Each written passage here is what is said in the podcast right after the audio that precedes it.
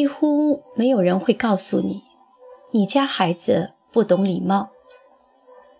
有个表姐的孩子上初中，见人从不搭理。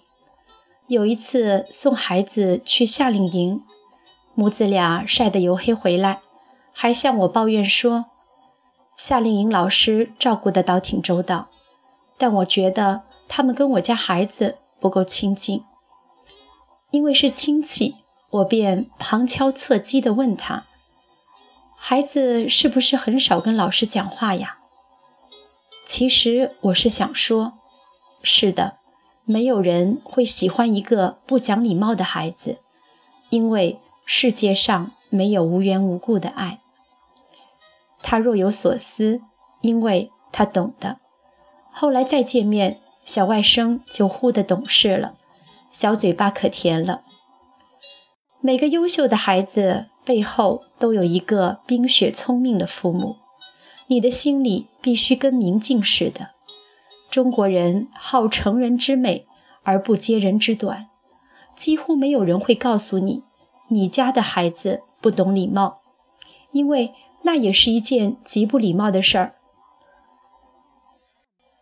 朋友聚会，一个初次谋面的朋友带着孩子来出席，孩子的老爸见面先打圆场：“我这孩子就是从不叫人。”然后话锋一转，哎，只要他学习成绩好，我也懒得管他了。这位宽容的爸爸不懂，倘若孩子早已习惯了被周围原谅，知书未必就能达理。礼貌才是最重要的通行证。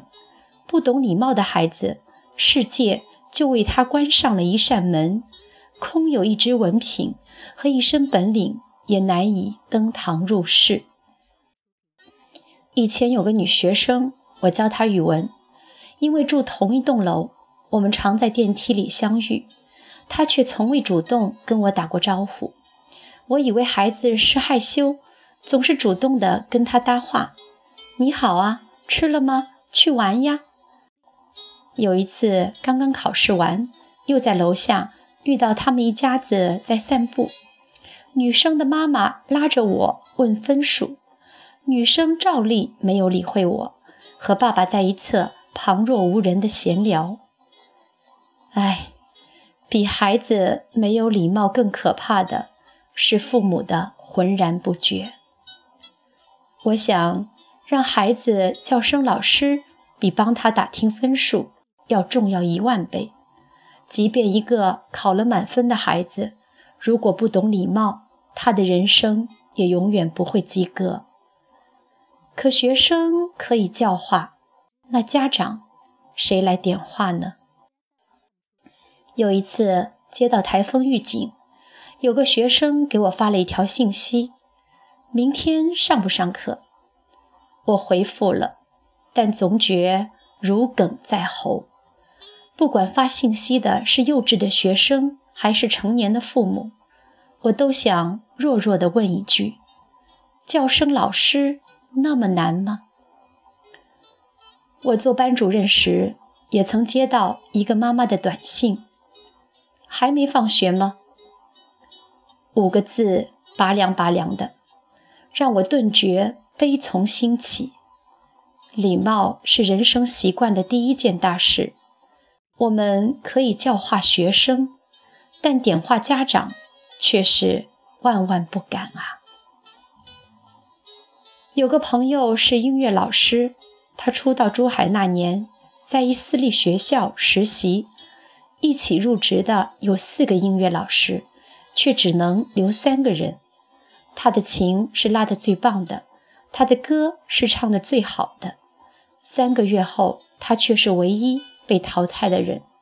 他觉得自己。比窦娥还冤。后来，人力资源经理请他喝咖啡，才告诉他这个小秘密：学校辞退你，不是因为你不优秀，而是因为你不懂礼貌。如今，这个朋友已在珠海创办了一个幼教集团，但他总对我笑谈这件陈年糗事。他自嘲。我那时年少轻狂，从不与人打招呼，昂首走路，埋头做事，总以为我有才华，我理谁？现在才明白，你不理世界，世界就不会理你呀。